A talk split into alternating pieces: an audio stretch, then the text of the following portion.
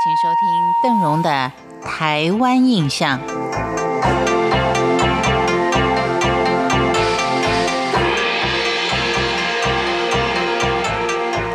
很多朋友大概会觉得说，邓荣在介绍台湾印象的时候，为什么跟庆典活动结合在一起一块儿做介绍呢？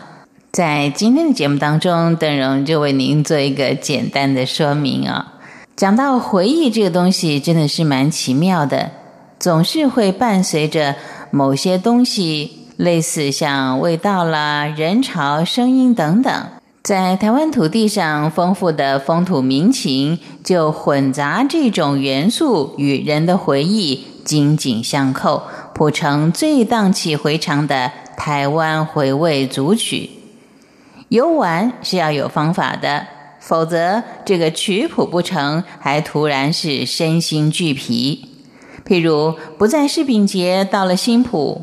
除非有在地熟门熟路的人带领，否则满街贩卖的都是冷冻的柿饼，搞不好还要生一肚子闷气。如果说选对了季节，看见新鲜红红艳艳的柿子不打紧，在山路的转弯处，各个柿饼工作室才会叫你大开眼界，大呼值得。再说像苗栗桐花季。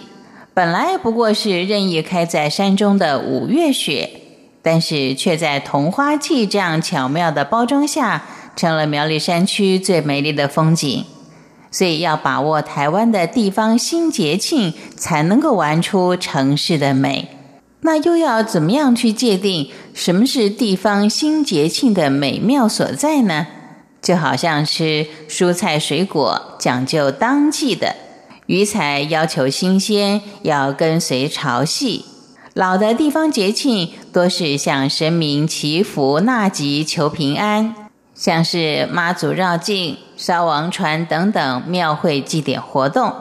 但是我们也不能一味的守旧啊，所以所谓的新兴地方节庆，就是在政府跟当地人士的巧思下，重新的把地方文化产业。跟在地的农物产相结合，利用地形产生的像是沙雕节、帆船节等等；利用农作物产生的像是莲花节、碰风节等等；利用当地的手工艺，像是有陶瓷祭、石雕节等。琳琅满目的地方节庆，见证的就是台湾活跳跳的生命力。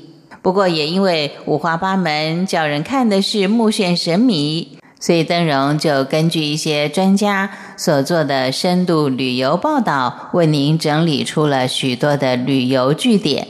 如果说您有旅游之行的话，不妨将这些旅游景点纳入您的行程当中，不只有广度，还有深度。久而久之，也许您也能够称得上是旅游专家。我们举一个日本人的例子，日本人喜欢土地跟土地上的作物，已经可以说到了一个痴狂的地步。米要吃月光米，黑猪肉非鹿儿岛的不可，吃河豚也得到下关去，就连葱姜蒜都是要来自各地的名产。有人就会觉得他们是不是太过头了？但是，他们把地方产物视为宝贝的做法是令人印象深刻的。我们再来看看台湾的地方节庆，似乎隐隐的也有这么一点味道。拿土地来做文章，作物当然是最具卖相。希望这些节庆不只是昙花一现，在地人卖力演出之后，所有旅行者、参观者都会觉得此行收获丰富。所以，如果您想对于台湾留下更深刻的印象，对于台湾的节庆也要更深入的了解，这也是邓荣为什么以节庆主题作为介绍当地旅游景点的一个原因之一了。